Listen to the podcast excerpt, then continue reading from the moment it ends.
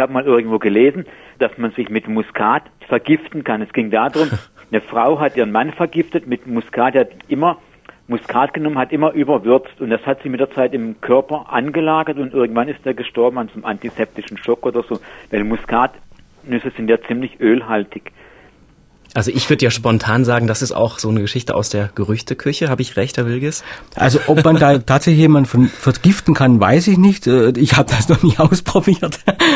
Wie immer ist es tatsächlich die Dosis unterscheidet zwischen Gift, äh, Duft und Medizin. Tatsächlich ist in Muskat ein Stoff drin, das ist das Myristizin. Das ist eigentlich schon höher toxisch, also äh, auch schädlich. Und deswegen muss man mit Muskat eigentlich aufpassen. Das ist also in der Tat, also bei Erwachsenen spielt das normalerweise keine Rolle, aber bei Kindern zum Beispiel sollte man eben da ein bisschen aufpassen mit stark gewürzten, äh, nach Muskat gewürzten äh, Speisen, äh, was man normalerweise auch nicht macht, weil wenn man das zu stark würzt mit Muskat, dann spürt man die Schärfe und solche Dinge. Das, das wird dann sehr schnell unangenehm. Es ist aber in der Tat ein Stoff in dem Duftspektrum der Muskatnuss enthalten, der tatsächlich nicht so gesund ist. Ob das jetzt schlimmer ist wie das vorher angesprochene Kumarin oder weniger schlimm, das ist also, das, der Stoff ist aus der gleichen Molekülklasse. Das kann man so, so, so nicht unterscheiden, aber ist, da ist eine Überwürzung eben schon nicht angesagt.